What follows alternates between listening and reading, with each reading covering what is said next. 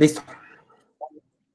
Muy buenos días. Eh, estamos otra vez en un programa más de, dos tercios. Eh, nos acompañan en esta oportunidad Verónica Rocha, comunicadora ya y bastante conocida además, me imagino, por, por gran parte de ustedes. Hola, Verónica. Hola, buen día, Marcelo. ¿Cómo están? ¿Cómo estás, Iván? Buen día, buen día a toda la audiencia. Gracias. Y eh, como siempre, estamos con Iván Lima. Hola, Iván. Hola, Marcelo. ¿Qué tal? A ver, eh, rápidamente, ¿no? Para no hacer mucho preámbulo, eh, vamos a hablar de la semana que nos ha, dejado respecto al asunto de las movilizaciones eh, sociales que han ocurrido, ¿no? Y una suerte de, dos, de, dos, de dos ámbitos, yo diría, si quieren, un poco para lanzando la primera provocación. Un ámbito que tiene que ver con una suerte de corriente de opinión pública en columnistas y en opinadores en general en medios de, de comunicación, que están un poco empujando, eh, para mi gusto, la idea de la postergación de las elecciones. ¿no? Hay, hay una suerte de una corriente ahí. Y otro ámbito, que es eh, básicamente, digamos, la discusión en la calle, eh, con las movilizaciones y las protestas sociales, que tienen que ver con dos, dos, dos, dimensiones, dos crisis que van a, están empezando a confluir fuertemente. La primera es la crisis política que arrastramos desde el año pasado hasta hoy y que cuya resolución eh, se entiende que pasa por las elecciones. Y la segunda es la crisis económica. Por eso vemos hoy día, eh, o hemos visto, perdón, en la semana, marchar a los maestros urbanos, una dirigencia trotskista altamente antimacista, altamente antimacista, a los dueños de bares y discotecas, eh, los dueños de tiendas en general, con la COP, con la Central Obrera Boliviana, que pide además de que se reactive la economía, también está pidiendo una demanda central, es las elecciones el 6 de septiembre. Entonces, todos estos elementos, creo que eh, eh, desarmándolos, desarmándolos adecuadamente y enfocándolos además adecuadamente, creo, que nos puede dar un poco el panorama en general de lo que está ah, ocurriendo, más allá, más allá de esta lógica binaria más o menos instalada por parte de la clase política de masistas versus antimasistas, ¿no? ¿Cómo está reflejada un poco la complejidad misma del, escenario de la dimensión de los conflictos hoy día. Eh, ¿Cuál es la, orientación que ustedes identifican? Los primeros pantallazos, si quieren, para, ir entrando luego en, en más detalles, ¿no? A ver, eh, empezaremos entonces por eh, nuestra, nuestra invitada. Pero. Marce, a ver, creo que has planteado a grosso modo, de buena manera, cómo está ahorita reflejado el escenario de conflictividad en el país, que efectivamente se está haciendo más latente las últimas semanas. Creo que hemos atravesado una cuarentena posterior a la crisis política de octubre, noviembre del año pasado y lo que debía ocurrir, que se había postergado por la pandemia, creo que hemos atravesado, y tú bien lo mencionabas, por alrededor de tres meses en los que nuestra vida social ha estado eh, atravesada por una pantalla. Eso ahora está teniendo alguna modificación durante esos tres meses de una cuarentena rígida en la que estábamos dominados por el miedo, la incertidumbre, no conocíamos eh, bien la enfermedad, las estrategias de salud, etcétera, etcétera, han ido, como todo proceso en la vida, asentándose de alguna manera dentro de la sociedad y por supuesto los bolsillos han empezado a, a apretar después de tanto tiempo para volver a mandar a la gente a las calles. Entonces, digamos que ahí hay un primer momento en el que obviamente no dejan de pasar cosas políticas, no dejan de pasar sensaciones en la opinión pública, ni percepciones personales, grupales y familiares respecto a las cosas que, además de la pandemia que ha sido apabulladora, han ido ocurriendo simultáneamente. Luego de ello, y ya se está empezando a notar cada día más en las calles, y probablemente esa es la tónica de la la razón por la cual ese es el tema del día de hoy en el programa y por, cual, por el cual creo que es importante que hablemos del tema, han empezado los sectores sociales con mayor cantidad de demandas pendientes, nuevas, productos de la pandemia o una multiplicidad de estas, a salir a las calles con un poco más de mm, menos temor, digamos, a, a la enfermedad, a la pandemia, o probablemente poniendo en la balanza eh, que así como necesitan salud, también necesitan economía o lo que sean sus demandas, ¿no? Eh, me parece que esto era de alguna manera previsible. Yo creo que conociendo cómo estaba la crisis política y los niveles de polarización en el país antes de la pandemia, se podía prever que las medidas a tomarse, sobre todo la cuarentena, tenían que ser muy planificadas, muy, eh, muy claras, muy bien explicadas, porque caso contrario, lo que iba a pasar iba a ser una reemergencia de muchas demandas sociales y muchos sectores que no ven atendidas sus necesidades, ya sea porque no se las atendió un anterior gobierno que cayó en octubre y en noviembre del año pasado, o ya sea porque vieron la oportunidad de que un nuevo gobierno podía recogerlas y es urgente para estos sectores. En ese sentido, sí creo acertada la lectura de que lo que nos viene hacia adelante es más bien esperar que las calles vuelvan a recuperar con las particularidades de la pandemia eh, esta política vibrante de las calles, la política de las calles, solían explicarlo algunos sociólogos, a cómo ocurre la política en el país, ¿no? Se podía suponer en un principio que la pandemia iba a ser una limitante, pero pues con el tiempo las cosas se están modulando porque la vida de alguna manera tiene que continuar y eso incluye también la vida política y social y eso está generando que los sectores salgan a la calle. Eso de manera general creo que son caracteres distintivos de este tiempo, que no son menores, son importantes porque obviamente eh, van a seguir ocurriendo con sus bemoles y sus matices en este tiempo. Eso creo de manera general para comenzar. Me parece importante relevar a, reserva de, las, de los conflictos particulares, creo que durante pandemia los más llamativos o los más movilizados han tenido que ver con los conflictos en Caracara, el actual conflicto en Villingenio y, por supuesto, las movilizaciones encabezadas por la COP y algunos otros sectores minoritarios que se han juntado alrededor de ellos, con la relevancia del sector de maestros eh, rurales. Eh, y ahí creo que también la COP está enfrentando un momento peculiar en el sentido en que se supone que es la organización política matriz que recoge las aspiraciones, las demandas de gran parte de la sociedad obrera eh, y que en este momento está atravesando problemas eh, realmente complicados que solamente apuntan a ir creciendo. Ahí creo que la COP enfrenta varios problemas, siendo que es un ente matriz de este tipo de movilizaciones sociales, toda vez que entre, en tanto se mantiene asociada al gobierno anterior, al movimiento al socialismo, también está el rol que tuvo en octubre y noviembre, lo cual también hace cuestionar de qué lado político están. La COP decidió en un momento politizarse, por lo tanto ese no es un dato menor para sus acciones eh, y es complejo porque tienen ahí un problema ellos mismos de legitimidad frente al resto de la sociedad, frente al esquema de, sistema político y también frente a la sociedad. No obstante, tienen que seguir aspirando a ser el centro que lidere cualquier protesta de tipo social. Y en este caso, además, estamos viviendo un momento muy peculiar en el que los despidos están al orden del día. Hay despidos en empresas, hay despidos masivos en diarios. El trabajo como tal es un tema que se va a complejizar mucho más. Está muy complejo cada día, hay novedades, tristes novedades al respecto. Y la COP se enfrenta a un gobierno que por las condiciones políticas es oscilando entre hacer poco o quedarse inmóvil en determinados temas, porque obviamente está más preocupado, ya sea por la pandemia, ya sea por la salud de su existencia, muchos de ellos están enfermos, o ya sea por, la, eh, por, por el poder contrariado que tienen ahora y que se enfrenta todo el tiempo al legislativo. Por lo tanto, muchas de las medidas que se están tomando, sea desde legislativo, sea desde ejecutivo, pensando ambas en el pueblo, la verdad es que están, y seguramente Iván va, a poder indicarlo más adelante, están quedando inviabilizadas porque se generan sin el aval del otro, sin el diálogo, sin la coordinación necesaria para proteger a los sectores eh, de trabajadores y por lo tanto quedan en el limbo. Entonces, claro, ahí tienes una COP deslegitimada, en problemas, con un escenario que solo se va a complejizar más, sin tener una puerta a donde pueda recoger de manera sólida sus demandas y creo que a esto además le sumaría la característica que por las condiciones políticas del momento están teniendo en general los conflictos, que es eh, no tener a mano el diálogo, que siempre es la primera herramienta.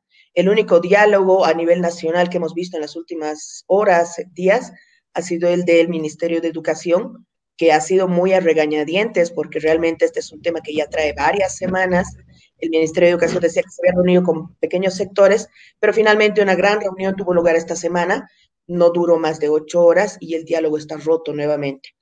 quienes recordamos la larga historia de cómo se manejan en general los conflictos sociales en el país, sabemos que estas instancias son tremendamente importantes. Una de estas instancias en noviembre permitió bajar un poco las aguas y, y tratar de conseguir un objetivo común pero lastimosamente eso pareciera haberse agotado con toda la, secuencia de hechos políticos y sanitarios que han ido ocurriendo.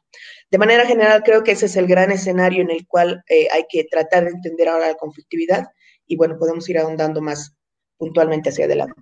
Sí, y gracias, Vero. Gracias, ah, Verónica.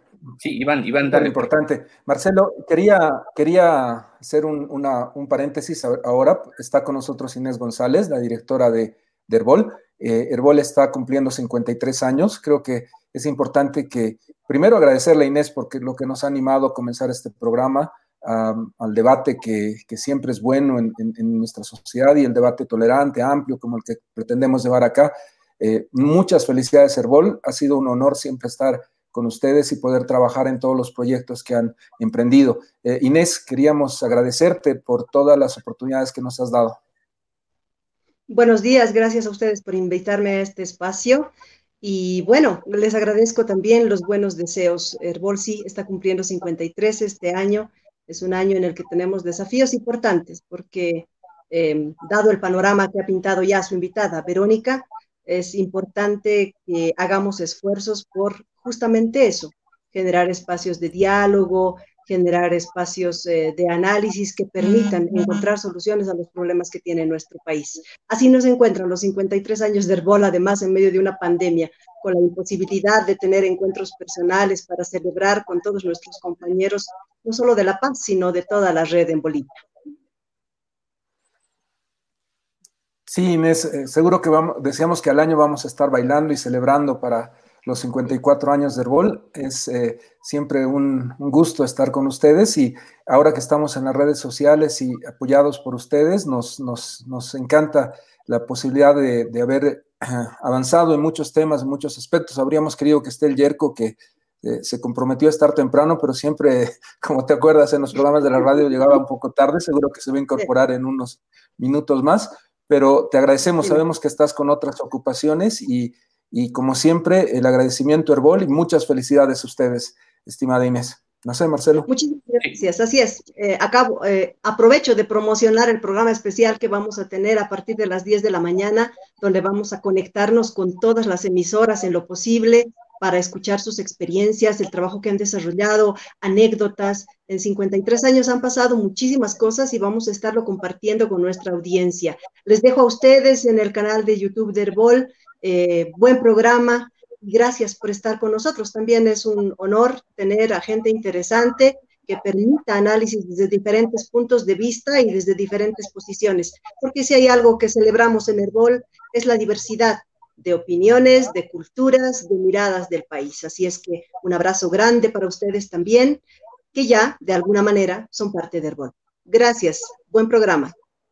Gracias Inés, de verdad, por el espacio y por la pluralidad que además siempre han demostrado, ¿no? Entonces, el tiempo realmente nos va a hacer, eh, creo, más fuertes eh, a todos nosotros, ¿no?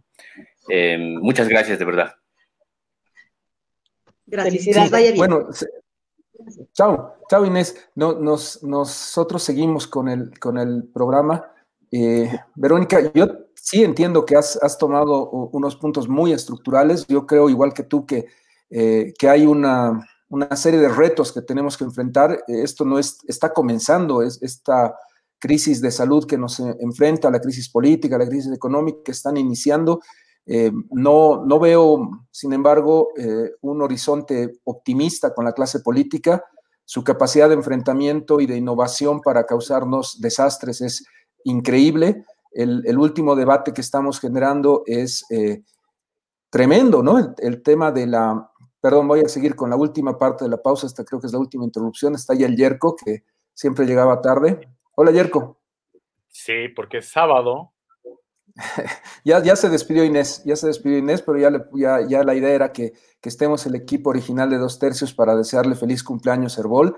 Ya eh, cumplen 53 años y ahora sí, eh, con, con, nuestro querido Yerko, que ahora está organizando las elecciones y no puedo hablar de eso. Es un error de mi parte, no puedo hablar de nada del electoral, pero que le des tu felicitación de gol, Agradezco mucho la oportunidad que en algún momento me dio Iván e Inés para poder participar en un programa absolutamente delicioso de gastronomía política que se llama Dos Tercios. No, está muy bueno. Está muy bueno el, tiempo que hemos estado contigo, Yerko. Y a ver cómo, cómo, cuándo nos vemos y en los próximos años, cómo, cómo seguimos con este programa, ¿no? Vamos a tener que ser virtual por un tiempo todavía. Bueno, hasta que pase esto de la, de la pandemia y la nueva normalidad se instale, sí, es obviamente muy extraño no poder estar con ustedes en la cercanía, no solamente que teníamos en el programa, sino en el, en el after que solíamos hacer después de los tercios. De hecho, Iván era la característica generosa de Iván, nos invitaba a comer después de haber hecho gastronomía política. Extraño mucho esa, esa época.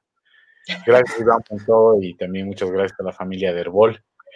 Ha sido una época bastante interesante. Hemos dicho muchas cosas de las que afortunadamente no nos arrepentimos y hemos logrado hacer también una gran cantidad de entrevistas. A veces eran pequeñas porque había una sola persona o a veces parecía un minibús el estudio. Gracias por eso. No, buenísimo, buenísimo, Yerko. ¿Te vas a quedar hasta el final del programa o ya te, te tienes que retirar? A diferencia de ustedes que se están recién levantando, yo recién me estoy acostando. Los dejo. buenas noches. Adiós. Chao, Yerko. Chao, Yerko. Bueno, eh, era, disculpas, Verónica, pero termino con la idea que, estábamos llevando. Eh, era un poco la, la, idea de invitarte. Todo lo que es opinión pública creo que nos está llevando a una buena solución. Te decía que a mí me, eh, asusta cómo eh, líderes políticos de la talla de Samuel Doria Medina, de Luis Fernando Camacho, estén pidiendo la inhabilitación del MAS por haber comentado encuestas su candidato Luis Arce. Yo, yo no sé si, si están conscientes del pedido que están haciendo. ¿Ustedes imaginan una elección el 6 de septiembre sin el movimiento al socialismo?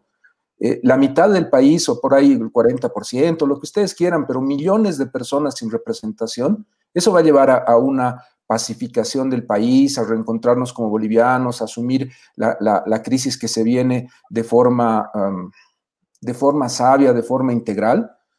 yo, sigo pensando que cada vez que eh, vemos un horizonte de luz, la clase política de ambos bandos termina entrampándonos y termina llevándonos a mayor conflicto. Y, el otro ejemplo de cómo la opinión pública puede ayudar, eh, todo lo que han sido los decretos contra la libertad de expresión. Definitivamente esos decretos contra la libertad de expresión que eh, pretendían sancionar a, los artistas, a los periodistas, seccionaban o criticaban al gobierno, eh, han quedado derogados por una eh, constante en las redes sociales, en Twitter, en Facebook, porque no podemos salir a la calle a manifestarnos, que terminaron abrogando esos, esos decretos. Entonces yo siento que estos movimientos sociales son muy importantes, creo que la COP tiene un rol relevante, tú lo has planteado en un escenario importante, pero creo que la opinión pública en las redes sociales, pese a la, carencia de la penetración del Internet en Bolivia y todos los problemas que hemos discutido y que siempre identificamos, es importante este tema de las ideas que se está generando en Twitter, la posibilidad de, discutir temas como la hidroxocloroquina, eh, todos los, mm, toda la infodemia que se ha planteado es muy importante. Ahora, yo, me pregunto, y, ahí te, pido como experta que nos orientes, ¿cómo vamos a construir mejor esta opinión pública? Porque lo que está pasando es que la opinión pública últimamente se está volviendo un linchamiento. El tema de, no entender que eh, ustedes tienen un rol muy importante como periodistas, pero los jueces tenemos otro rol de, de garantizar debido proceso, de garantizar que las sentencias sean justas, que haya derecho de defensa, es, parece incompatible. Cuando yo digo en algún momento el fraude no lo van a decir ustedes en redes, lo vamos a decir los jueces en una sentencia, el, golpe no lo van a decir ustedes, lo va a definir un tribunal, eh, me quieren matar. O sea, es el momento que menos popular me vuelvo, pero es la realidad. Hay, hay momentos y niveles que tenemos que ir compatibilizando, lo cual no implica que la opinión pública no deba ser acuciosa, crítica eh, y nos tenga que cuestionar permanentemente a los que venimos del mundo judicial. Eh, ¿Cómo hacemos que esta opinión pública funcione bien? Solamente algunos tenemos derecho a opinar. ¿Cómo hacemos que este gran ruido de las redes sociales siga orientando lo bueno eh, y lo sano de nuestro país? Eh, ¿cómo, ¿cómo, ven ustedes este, este gran problema? La opinión pública está llevando últimamente una serie de, medidas muy positivas, las he planteado como ejemplos, pero también está destruyendo vidas de personas y está eh, causando mucho daño a nuestra posibilidad de reencuentro. Eh, creo que nuestra posibilidad de reencuentro parte de reconocer que no nos vamos a hacer desaparecer como colectivos. Hay gente que no lo quiere Evo Morales hay gente que lo adora Evo Morales y ambos grupos van a tener que convivir los próximos años con una crisis que es terrible y que es muy complicada la que se viene en, el ambiente climático, en el tema climático, este virus puede mutar. Ahí eh, vamos a tener con suerte al año 2 mil millones de vacunas para distribuir en el mundo. En el mundo somos 7 mil millones de personas. Seguro que no nos va a llegar a nosotros muchas vacunas y quiero preguntarme cómo las vamos a distribuir en Bolivia. ¿Se las vamos a dar a los sectores vulnerables o a los sectores que tengan más billetera? Me temo que esa justicia billetera que critico tanto se va a volver una vacuna de billetera. ¿Cómo vamos a hacer para crear opinión pública y hacer que la vacuna al año, cuando llegue, sea distribuida de manera justa? Eh, ¿Qué reglas podemos empezar a construir para seguir creando una opinión pública sana? Sí.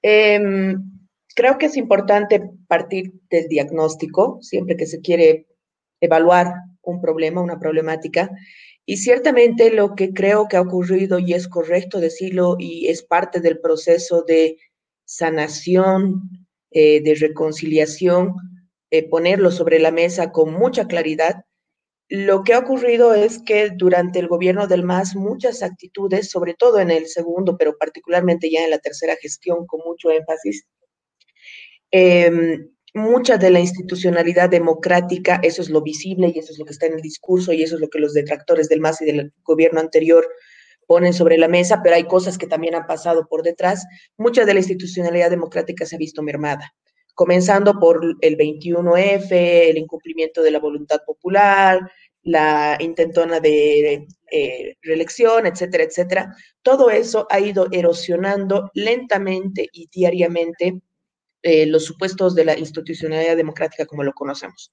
El resultado, con otras variables, no solamente esa, por supuesto, son octubre y noviembre del 2019 como los conocemos. Eso es lo que ha pasado en el campo visible de la política y que ha ido funcionando de esa manera. ¿Qué ha ido ocurriendo detrás? Porque hay que recordar que la democracia no está solo ubicada en la Plaza Murillo con el legislativo y el ejecutivo. No, como tú bien señalas, la democracia tiene varios componentes. Uno de ellos, por supuesto, es el Estado del Derecho y su cumplimiento, eso ya tiene que ver más con el Poder Judicial y demás, que también tiene otro conflicto, que es otra dimensión, pero que también está asociada a esto. Y por supuesto, también la ciudadanía somos parte viva, activa y fundamental del funcionamiento eh, adecuado de la democracia. Y ahí, mientras ocurría todo esto en la visibilidad política, por detrás lo que estaba ocurriendo era que también se estaba erosionando y se estaba deteriorando nuestra convivencia democrática. Y ha ocurrido todo este fenómeno que hoy lo vemos con claridad, pero hoy después de que ha ocurrido todo un proceso. No es que este proceso ha iniciado en octubre y en noviembre y que se han generado dos polos que mágicamente el día de hoy se encuentran enfrentados. No, esto ha sido toda una secuencia de hechos que han ido ocurriendo y que tienen que ver con estos procesos profundos de deterioro de la democracia. Por lo tanto, una de las principales víctimas de esto, no solamente así la institucionalidad democrática como la estamos viendo hoy, sino también nuestra convivencia democrática. Esto, atravesado por los fenómenos tecnológicos del último, de los últimos años, de las últimas décadas, el incremento de la conectividad en Internet en el país, etcétera, etcétera, y los problemas que esto genera en la democracia, que están ampliamente estudiados, no solo en países con conflictos políticos como el nuestro, sino en general en las democracias. Tenemos las experiencias de Cambridge Analytics, varias elecciones, el referéndum de paz en Colombia, etcétera. Hay varias cosas que se ha demostrado que la tecnología pone en bastante conflicto a la democracia en tanto opinión pública y el conflicto en opinión pública, por supuesto, es un conflicto de convivencia democrática porque significa la anulación del diálogo y, la deliberación, la anulación de la argumentación y del respeto al otro. Ese es el conflicto en el que se pone a la democracia a través de estas tecnologías mal utilizadas. Si tú juntas esos elementos que los hemos ido atravesando en los últimos años, lo que tienes es lo que estamos viviendo el día de hoy, una intolerancia absoluta al, pensamiento del otro que ya sobrepasa, va un paso más allá y busca la anulación o la proscripción del otro. Es decir, este simplismo de decir, esta sociedad es nuestra, ustedes se equivocaron, sea que se equivocaron antes de hace 14 años, o sea que se equivocaron hace 14 años, o sea que se equivocaron estos ocho meses. Por lo tanto, no los quiero en mi campo político.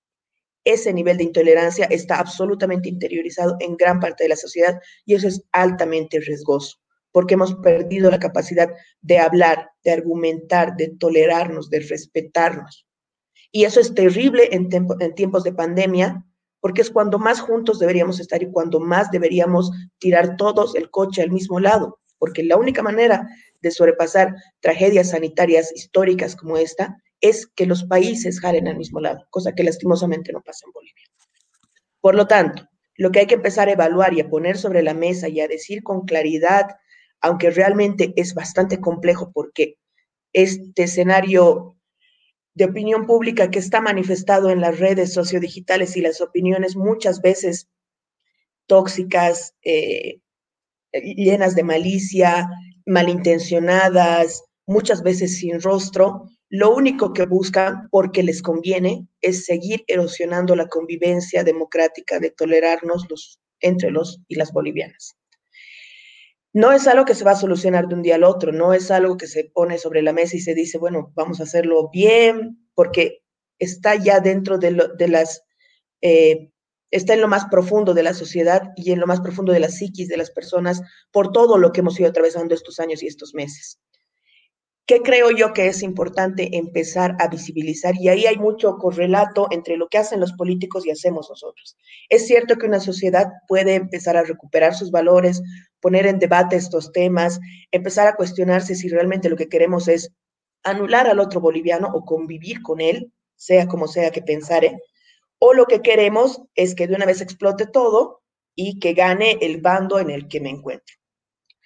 Si bien esto se puede resolver se puede matizar y funciona sólidamente también con la participación de la ciudadanía a través de su opinión pública, que es su forma de participar además del voto, es cierto que tiene mucho correlato con lo que hacen los políticos, lastimosamente para nuestro caso.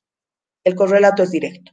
Por lo tanto, creo yo que en algún momento de esta elección, eh, de este camino electoral, a pesar de que la campaña va a ser, va a tener eh, peculiaridades muy, muy propias de este tiempo, en algún momento algún partido, alguna opción política va a tener que ofrecernos como discurso, como propuesta, reconciliación.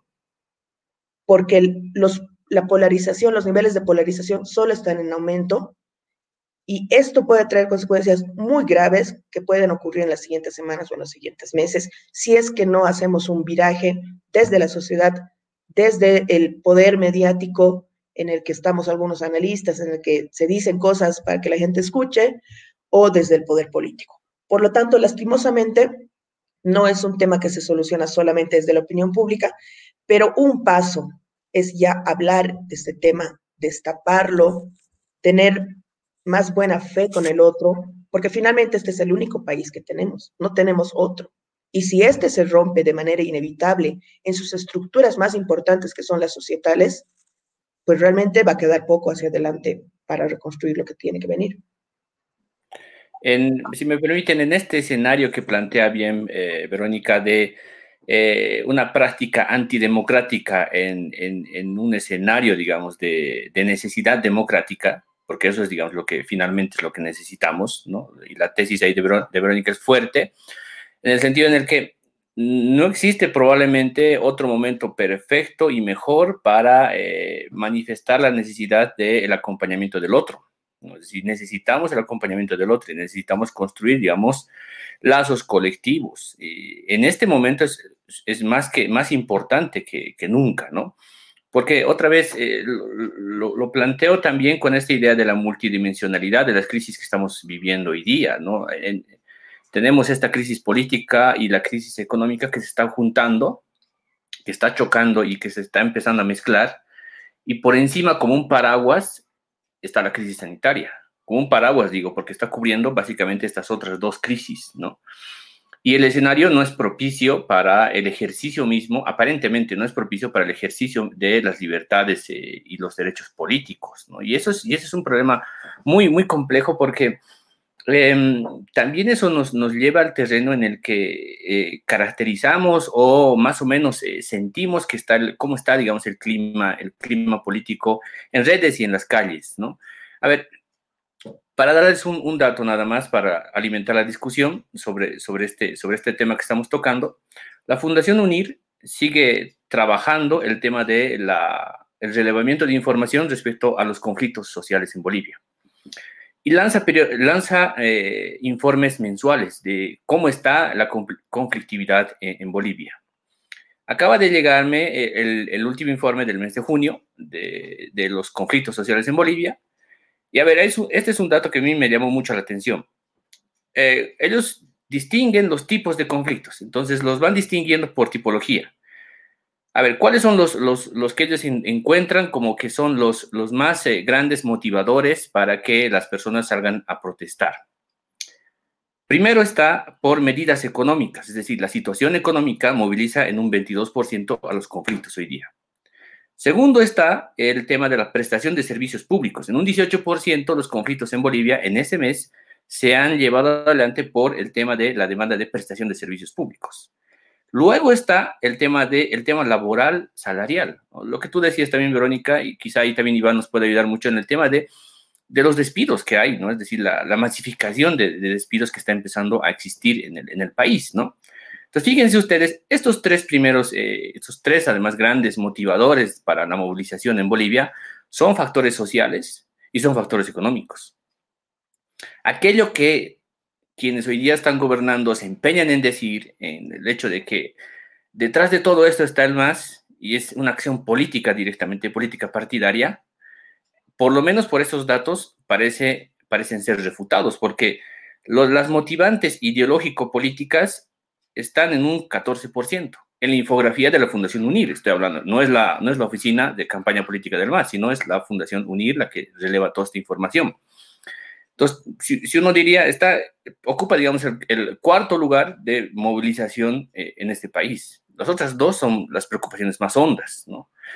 Y eso me lleva también a la siguiente pregunta, es decir, ¿cuán preparadas vemos nosotros, cuán preparados vemos nosotros a la clase política hoy día para enfrentar y para darnos una respuesta sobre estos puntos que les acabo de dar, sobre las medidas económicas, la situación económica en general, sobre la prestación de servicios públicos y sobre el tema laboral y salarial. ¿no? Ese, este, este, estos elementos me parecen que son eh, sumamente relevantes e importantes para también ir desmenuzando, como decía, eh, el tema de los conflictos en Bolivia e ir teniendo un panorama que probablemente nos lleve un poco más allá de discutir en esta lógica binaria, ¿no? Iván, ¿qué opinas? Es, sigo las ideas de los dos. Cuando, cuando planteaba Verónica una palabra en este momento, algún partido político en, algún momento va a plantear otro nombre, eh, amnistía. Eh, hay dos formas de resolver los problemas en, una sociedad y la planteábamos, la discutíamos harto con, con en anterior elección. Decíamos, qué importante habría sido que el movimiento al socialismo de una vez saque una amnistía, un indulto para todos los eh, delitos políticos que nuestro sistema penal nunca va a terminar de investigar, nunca va a terminar de cerrar. ¿Se acuerdan ustedes esos 10 años del caso terrorismo que finalmente nunca tenían una solución, que los jueces nunca llegaban, que nunca terminaba de resolverse el tema? Creo que hay un, un cúmulo de heridas de ambos bandos que se va a profundizar en esta elección. Siento que eh, el péndulo de la historia va a volver otra vez. Y no sé qué va a pasar cuando, eh, si gana el MAS el 6 de septiembre, vuelvan los exministros, vuelvan los ex políticos, vuelvan todos los exiliados. Eh, lo mismo que han vuelto del otro bando y han llegado acá con un ánimo de, no voy a decir venganza, pero porque le llaman justicia a todos los que sienten que han sido afectados en sus derechos, es algo que no creo que estemos buscando como bolivianos. Y lo uno a, lo que quiere el boliviano, eh, Marcelo, yo no sé si en este momento la población quiere salud, quiere elecciones, quiere justicia, quiere educación, quiere salud, porque no tienes por qué hacerle escoger una de las cosas solamente. Yo siento que eh, no son incompatibles los derechos humanos, lo bueno no es eh, exclusivo de, una de las visiones o de una sola de las visiones. Y ese es el escenario que, que, que sigo profundizando, creo que hay un momento de tomar decisiones estructurales en el país y es este, es este eh, que nos acerca a septiembre. Si en septiembre volvemos a desconocer el resultado de quien gane la elección, estamos yendo camino a un abismo. Pero si el que gane el 6 de septiembre va a asumir una lógica de persecución judicial, de encarcelar al que pierda y de seguir atacando al rival, no vamos a tener un gobierno que dure más allá de dos o tres meses. Si la, no entendemos que la realidad de este país es que tenemos visiones diferentes y tenemos que convivir, estamos perdidos. Y creo que desde lo constitucional, desde el análisis jurídico, lo que puedo decirles es que estas grandes crisis que, que, las ha habido en Sudáfrica, que las ha habido después de la Segunda Guerra Mundial, que las ha habido en una serie de momentos, tienen que partir de construcciones que le den verdad a la gente, verdad y justicia. Yo no creo, y con lo que estoy diciendo de amnistía, no estoy hablando de Sencata, no estoy hablando de Sacaba, no estoy hablando de graves crímenes contra los derechos humanos, pero no sé si estamos capacitados. La justicia boliviana no merece la confianza que nos tienen. Todo el mundo nos manda todos los casos de feminicidio, todos los casos de corrupción, todos los grandes problemas de la sociedad, y es un poder judicial disminuido con 350 jueces que tienen salarios bajos, que no tiene presupuesto de investigación. Me parece que lo que ha hecho este gobierno, y en eso es bueno lo que ha hecho Karen Longaric, de firmar con la CIDH y eh, hacer que venga una comisión de, internacional de expertos para ver qué ha pasado con Secaba y Sacaba y Sencata, una especie de comisión de la verdad internacional, nos va a dar tranquilidad como bolivianos de que hay un nivel de justicia. Creo que esa comisión debería venir no en octubre, sino mañana, debería estar ya en, el país trabajando la comisión de expertos, que ya es un hecho, ya va a empezar a trabajar este año para saber la verdad y hacer justicia en base a un criterio objetivo y justo. Pero los demás temas yo no los veo como parte de una solución para el país. Creo que vamos a tener que hacer una gran amnistía, hacer una gran reconciliación nacional y olvidarnos de todos los temas, no porque no tengamos eh, que buscar justicia, sino porque hay otras prioridades en este momento. La prioridad que ustedes están planteando es crítica es crítica. Lo que estamos viendo en el país con la cantidad de enfermos, con la cantidad de personas muertas, eh, va a ser, se va, se va, a manifestar exponencialmente eh, cuando venga la crisis económica, la crisis social, eh, los despidos, la imposibilidad de seguir manteniendo nuestros hogares. en el gremio que yo tengo, que es el que estoy estudiando, tenemos 70 mil abogados, de los cuales no les digo que el 1%, menos del 1% va a poder mantenerse. El resto de los abogados que están en este país ya se le van a acabar los ahorros en los próximos meses y no va a tener ninguna posibilidad de mantener a sus familias, porque no están funcionando los tribunales. Esta tutela judicial efectiva, este derecho de acceder a la justicia no está funcionando y no hemos tenido la capacidad de reinventarnos, de empezar a generar conciliación, mecanismos digitales, arbitrajes virtuales. No hemos tenido esa capacidad, tenemos un mal liderazgo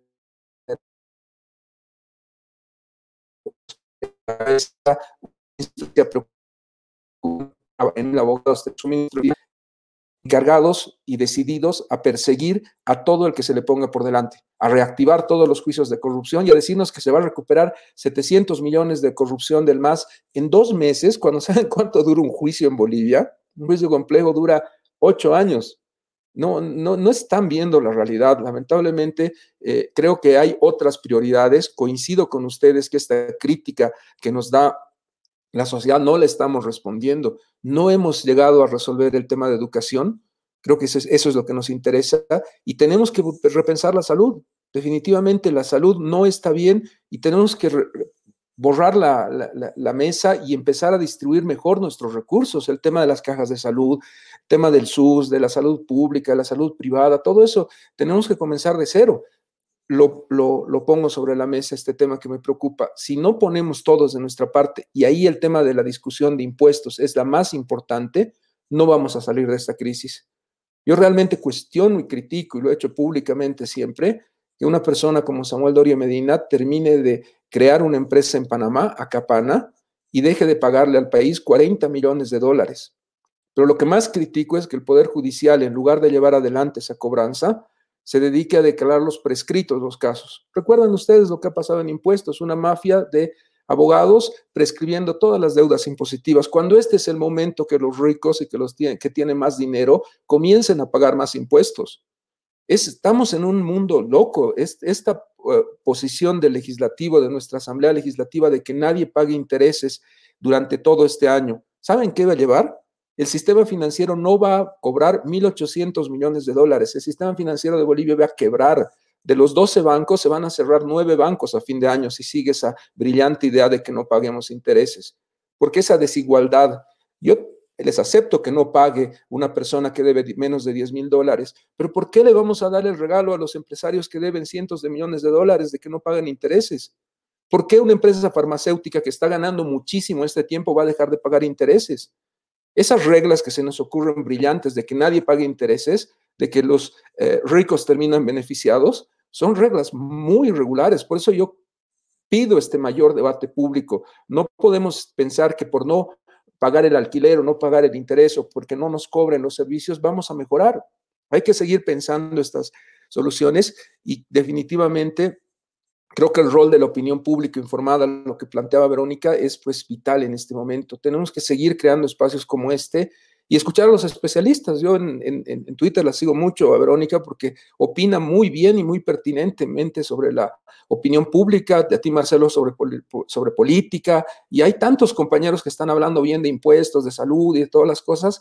Y mi pregunta era esa, ¿cómo nos organizamos mejor como sociedad civil para criticar y cuestionar con mayor fundamento a los políticos? Creo que eh, es una gran oportunidad la que tenemos en esta crisis, pero no confío para nada en la clase política porque está pensando en otra cosa, está pensando en destruir al otro. Y eso es lamentable, cuando deberían haber sido los que nos estén guiando, como Angela Merkel o otros líderes políticos, a, un buen puerto, están pensando cómo hunden el barco, sabiendo que ese barco está, estamos los dos bandos. esa es la triste realidad que tenemos en este momento, lamentablemente. Y, e, esa, es, esa es mi respuesta, Marcelo. Yo no veo que haya en este momento mucha esperanza, pero eh, hay que seguir, pues hay que seguir adelante y, esto que dice UNIR es, es, algo que tenemos que escuchar. La gente en estos momentos es sabia. Hay, que ir a resolver esos problemas que han planteado ellos. Vero.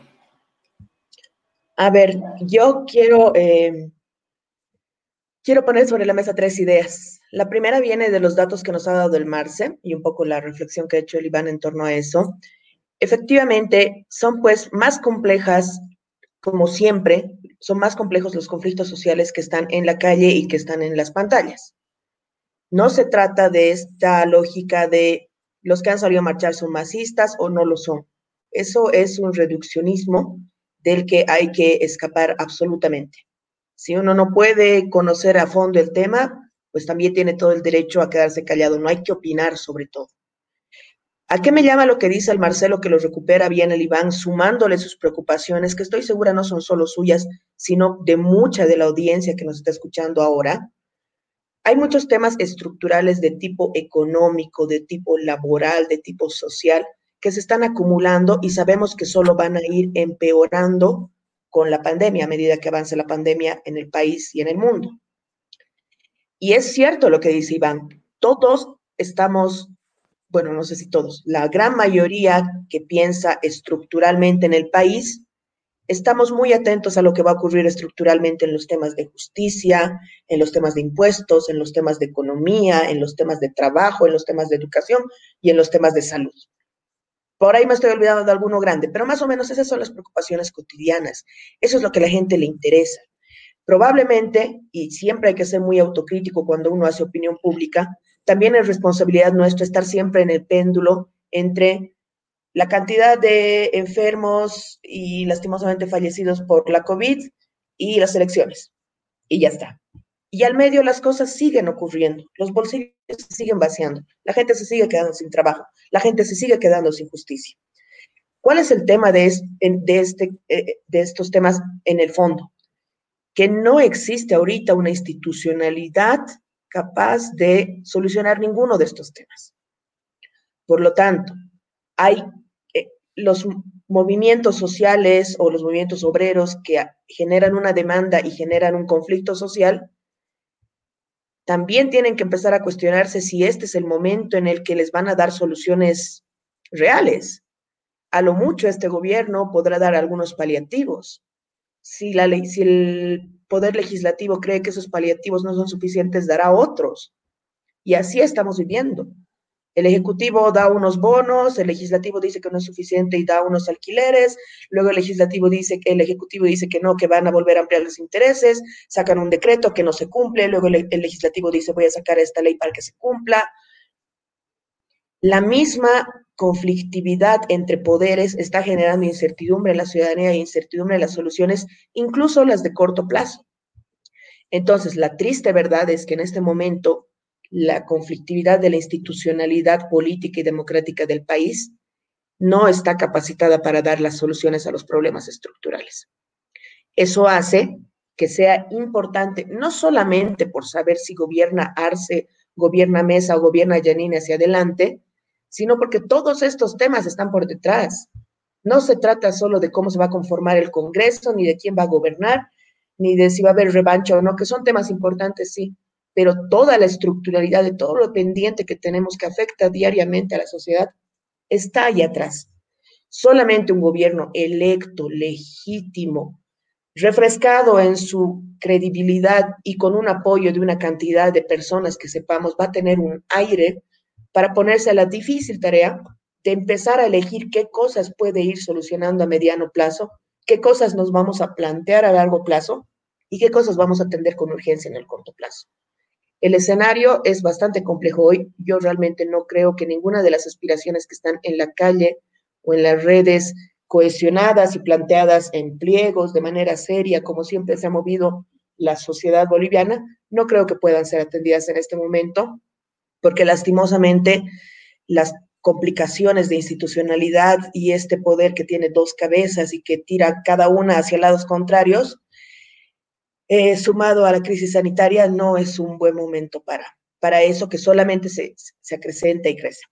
Esa es una idea. La otra es que Marcelo hace bien al poner sobre la mesa estos temas de, la Fundación UNIR, porque efectivamente parte de la convivencia democrática es tratar de entender el trasfondo de por qué la persona postea algo o va a la calle a pedir algo más aún.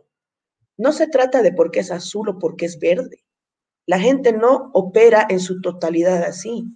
La gente tiene capacidad de agencia. Este es un país basado en organizaciones sociales, es un país con cualidades asociativistas. Toda la ciudadanía está organizada de alguna manera con su barrio, con su fejube, y eso lo sabemos, todo el país lo sabe. Se ha potenciado esta idea así durante el gobierno del MAS, pero es una realidad, no es algo que se ha inventado, probablemente sí se ha eh, potenciado, como digo, durante esos años, pero el país funciona de esa manera.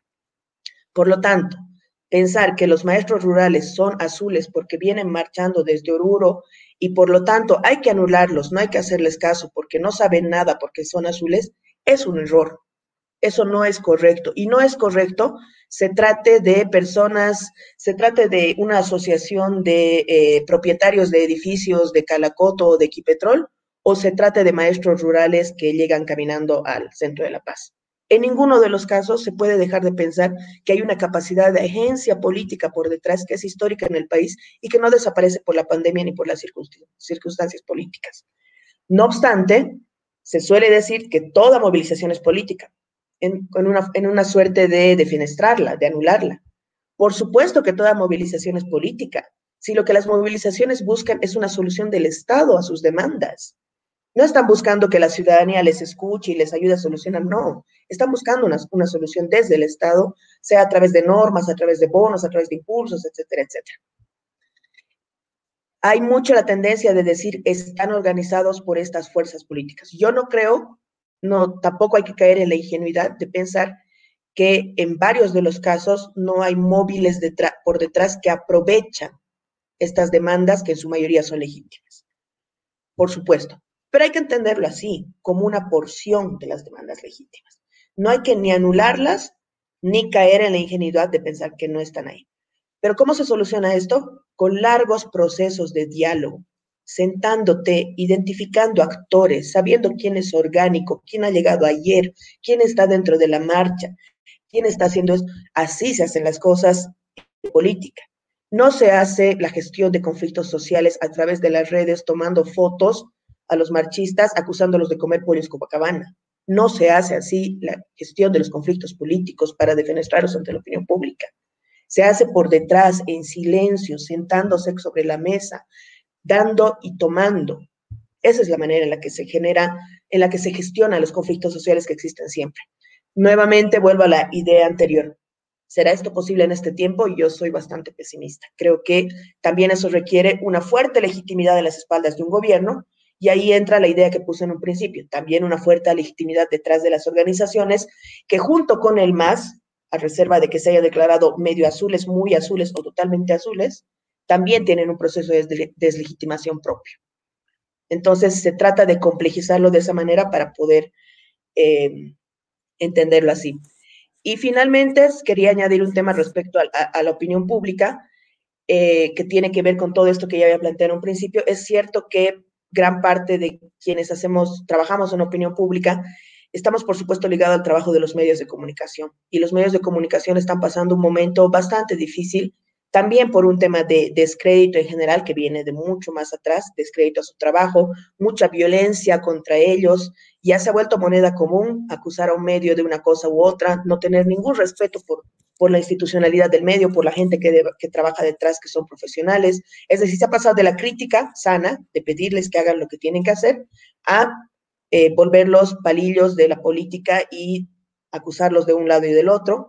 Son medios que están con dificultades financieras que solo van a acrecentarse más y que están despidiendo gente de mala manera en algunos casos, en otros casos de manera silenciosa, pero que están atravesando muchos problemas económicos, además de estar al medio de esta pugna en la que solamente los insultos van y vienen.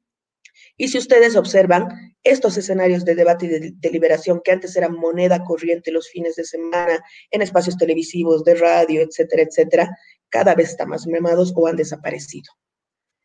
Eso es grave en términos de opinión pública porque hay que darnos el tiempo no solamente de lamentarnos por toda la tristeza profunda que tenemos todos de lo que está pasando en este momento en el país, sino también de discernir estas cosas con firmeza, con inteligencia y con buena fe. Y eso también es lo que eventualmente habrá que ir reconstituyendo a medida que las cosas puedan volver a funcionar como deberían. Y hay una suerte de, creo yo, además a, los, a, los varios titulares que acabas de poner, digamos, Vero, eh, sobre la mesa, creo, también hay una suerte de desconexión, ¿no? Con un sentido común, eh, general, eh, quiero decir, en, el ámbito en el que intentemos ir, intentemos pensar en realidad más allá del, núcleo electoral duro, digamos, al que pertenecemos. No nos interesa más bien transgredir esa, esa, esa, frontera. Es como si hubiéramos construido, digamos, una frontera eh, invisible alrededor nuestro y no nos interesa pasar, pasar ese, ese muro, ¿no? Y eso, y eso nos lleva también, creo yo, a, a, otro, a otro ámbito en el que año electoral que había, año electoral que había, año electoral que las alianzas entre los partidos se rompían.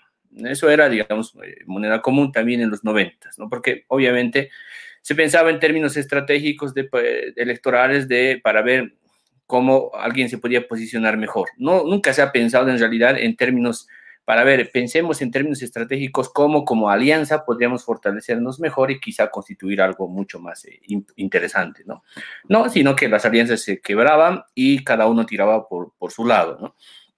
Si, si, vemos ese cálculo político electoral, eh, creo que eh, eh, quien expresa, digamos, de manera perfecta esto que acabo de decir, es el alcalde de La Paz, el señor Revilla, ¿no? Ese movimiento oscilante que tiene de ir desde eh, Carlos Mesa hacia Yanine Áñez, creo que es sumamente notorio de el nivel de desconexión que hay de la clase política respecto al interés general y la conexión más bien con la idea de sobrevivir eh, en política, intentar sobrevivir lo más que se pueda e intentar captar, digamos, si quieres hoy día, una atención que para mi gusto es muy, muy temporal, ¿no? Muy temporal, eh, y que tiene que ver con cómo yo me acerco y cómo yo me presento frente a los medios de comunicación. No es esa idea de cómo yo construyo opinión pública, sino cómo me presento a los medios de comunicación y cómo se, puedo sortear más o menos bien, digamos, en los canales de televisión, haciendo un poco de farándula y de espectáculo, ¿no? No más bien presentando, digamos, ideas que resuelvan de manera estructural los problemas que tenemos eh, en el país. Y que otra vez creo que en realidad los problemas son más hondos, son más hondos, porque fíjense además ustedes, si, hemos, si acabo de decir que eh, los problemas son en el orden más social y económico, y además problemas, por si acaso, que no tienen que ver con la construcción de grandes obras y, proyectos enormes. No estamos hablando de que las personas hoy están preocupadas con el desarrollo eh, eh, en términos macros, en términos grandes. No estamos hablando de eso. Estamos hablando de aspectos que a, las, a los individuos, a los ciudadanos en este país, les provocan y les molestan en su diario vivir. ¿Quiénes son estos eh, que están empezando a conectar? Ojo, que están empezando a conectar en, el, en lo que significa el grueso de la, de la, protesta y de la movilización. Sectores populares, pero también sectores de clase media. Iván hablaba hace un momento atrás del de, eh, sector de los abogados. ¿no? Ese es un sector de clase media, digamos, por excelencia. ¿no? Los profesores, los maestros, es un sector de clase media. Puede ser, digamos, puede estar, digamos, intercalado con un sector popular también, pero es un sector de clase media. De ahí que esto me parece más bien una bomba de tiempo que cada vez, y eso también me sorprende mucho, cada vez va detonándose de manera mucho más, o nos, o nos, vamos aproximando al momento en el cual se va a detonar mucho más rápido. No es algo que se va a empezar a sostener y se va a poder aguantar en el tiempo. Por eso creo que es fundamental, fundamental resolver de una vez este dilema político que tenemos, y ahí coincido plenamente contigo también, Vero, un gobierno legítimo, un gobierno electo, solamente ese tipo de gobierno va a tener la posibilidad, la posibilidad de ejercer de alguna forma medidas urgentes que puedan paliar, no estoy hablando de que se resuelvan mágicamente las cosas, pero que puedan ir paliando estos asuntos que estamos empezando a arrastrar y que son altamente preocupantes.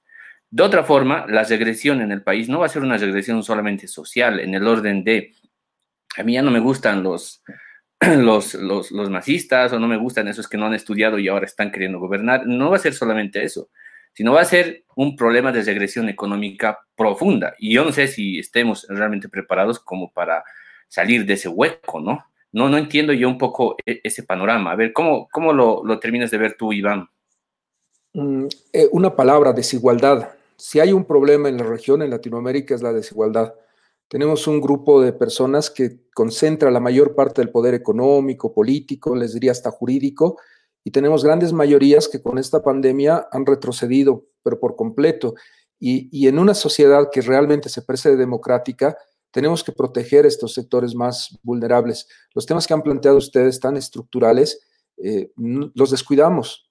No tenemos una verdadera prensa libre y va a haber siempre censura hasta que no logremos que la pauta publicitaria sea distribuida de manera justa, de manera correcta, la pauta publicitaria pública. Me gusta mucho la sentencia de la Sala Constitucional Segunda de la Paz que ya está obligando en el caso PATA que saque una ley para distribuir la pauta publicitaria. Era parte de la democracia, parte de la libertad de expresión. Eh, y, vean ahí en, ese, en esa práctica un ejercicio de pública intervención de los jueces activistas, de los jueces pro derechos humanos y una decisión que va a empezar a implementarse y a la que tenemos que hacer seguimiento como colectivo. No podemos tener una, creo que tenemos que tener una agenda desde la sociedad civil que vaya exigiendo que se vayan cumpliendo nuestros derechos. Plantea Verónica un tema estructural. No vamos a tener una opinión pública conducida de manera democrática si no tenemos prensa de calidad. Ellos han estudiado para ayudarnos a entender estos fenómenos, para eh, transmitirlos correctamente y necesitamos fortalecer a la prensa. Está en una profunda crisis. Los jueces tomaron una decisión, ahora hay que seguir insistiendo en que esa ley salga. O sea, a mí me preocupa esa ley, yo quiero que salga esa ley pronto y que este Parlamento la saque antes de irse. Pero hay otros temas que no son tan populares.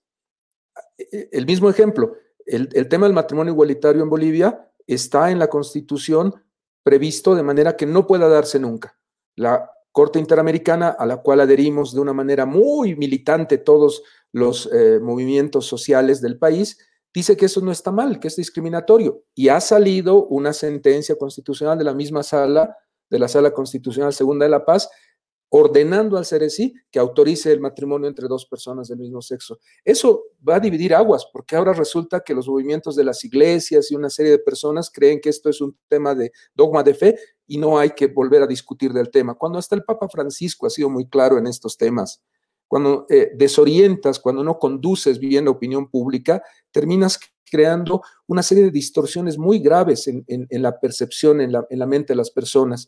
Creo que aquí hay que seguir trabajando, seguir dialogando, seguir poniendo estos temas sobre la mesa y yo les planteo ese escenario. Eh, preocupación de la sociedad, litigio estratégico, llevarle el caso a los jueces, lograr sentencias y no olvidarnos de los temas importantes.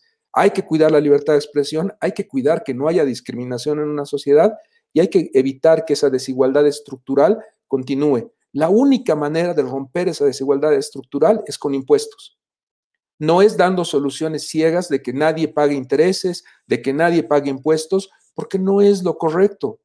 No está bien tratar por igual a los 11 millones de bolivianos. No vamos a salir de la crisis así. Este tema de desigualdad creo que tenemos que empezar a debatirlo con mucha fuerza. Creo que la salida para muchos de los temas que hemos hablado es cambiar nuestro régimen impositivo. Tenemos que ir a, un, acuerdo nacional sobre el pacto fiscal, pero trabajar en el tema impositivo. Estamos terminando ya nuestro programa, como siempre, cuando tenemos una, entrevistada como Verónica que nos ayuda a entender los problemas y nos da elementos y termina volando nuestra, hora. Yo, Marcelo, creo que eh, como conclusión diría que, este diálogo tiene que seguir, tenemos que seguir entendiendo que vamos a vivir por muchos años, espero todos, eh, en este mismo país y hay que seguir dando la batalla en estos temas estructurales. Creo que esa es mi, conclusión, eh, tener espacios como este que nos ayuden a identificar los problemas, hacer litigio estratégico, llevar el tema a los tribunales. Confío mucho yo en la justicia constitucional. Estamos en manos de un gran presidente. Paul Franco es de los mejores constitucionalistas que ha habido en el país hace muchos años. Él está presidiendo el Tribunal Constitucional y me parece que tenemos un buen escenario, un escenario optimista de llevar los reclamos sociales a los tribunales y empezar a hacer cambios sociales estructurales, no olvidándonos, una vez que sale la sentencia hay que seguir exigiendo y reclamando. Último tema que se me, que se viene a la mente, ya la Corte Interamericana y la Comisión han aceptado el caso de Bolivia sobre el tema del servicio militar obligatorio. Yo no, hasta militar he sido, pero creo que no puedes obligar a la gente a que haga servicio militar y lo que ha estado pasando esta semana con los jovencitos yendo al servicio militar en época de pandemia me parece que es una irresponsabilidad muy grande. Pero bueno, eso ya está en los tribunales y en algún momento saldremos de ese problema también. Por ahí lo veo, Marcelo, por ahí veo opinión pública, eh, jueces, eh, agenda pública, seguir insistiendo desde las redes en que las cosas se, lleven por un buen camino, me parece que ese, puede ser un camino interesante para salir adelante. Verónica, tus puntualizaciones finales. Pues nada, coincido en general, creo que hemos tratado varias cosas bastante grandes, pero creo que al final hemos podido de alguna manera desarrollar una idea que es importante y que tiene que ver con seguir trabajando la convivencia democrática, seguir apostando por sumar en opinión pública todo lo que pueda fortalecer nuestra institucionalidad democrática, porque solo si las instituciones democráticas son legítimas, trabajan con responsabilidad, hacen política sana, van a poder generar respuestas a la ciudadanía, hacer una puerta a la que la ciudadanía toque. Y como ciudadanía tendremos también que empezar a hacer de una buena vez el proceso de entender que tenemos que convivir con el que está al lado, nos guste o no nos guste el color en el que milite, nos guste su pensamiento respecto a eh, religioso, su forma de ver la vida, todo tipo de tolerancia es el momento en el que tenemos que trabajarlo. Yo recuerdo mucho los años 90 en los que las instancias de diálogo eran amplias, uno encontraba puentes de diálogo democrático por todo lado, muchas instituciones que trabajaban en estos temas. Hoy todo eso es historia, por varias razones que por supuesto tienen que ver con análisis más profundos, pero el tiempo de comenzar a subsanar esas cuestiones eh, siempre es hoy, y siempre parte de uno. Es lo que podemos hacer como ciudadanía y seguir demandando a los políticos que funcionen como tal en la buena y en la sana política, que es lo que necesitamos. Quiero agradecerles por la invitación. Yo me he enterado la anterior semana que ya está en otro ciclo y eso me ha hecho muy feliz porque los sábados en la mañana siempre es bueno escuchar estos temas de debate, siempre es bueno escuchar todos los espacios de debate porque de eso se trata, de poder escuchar voces plurales y que sobre todo tengan buena fe porque tratemos todos de encontrar un sentido común hacia dónde podamos dirigir el país los próximos años. Muchas gracias por la invitación. Gracias, Vero. Gracias, Iván. De verdad, eh, ha sido una, una hora realmente muy productiva, de verdad. Eh, muy, muy, muy interesante en todo caso y esperamos eh, seguir teniendo, digamos, un tipo, este tipo de programas en, en adelante, ¿no? Gracias a todos. Chao, chao, saludos. Gracias. Chao.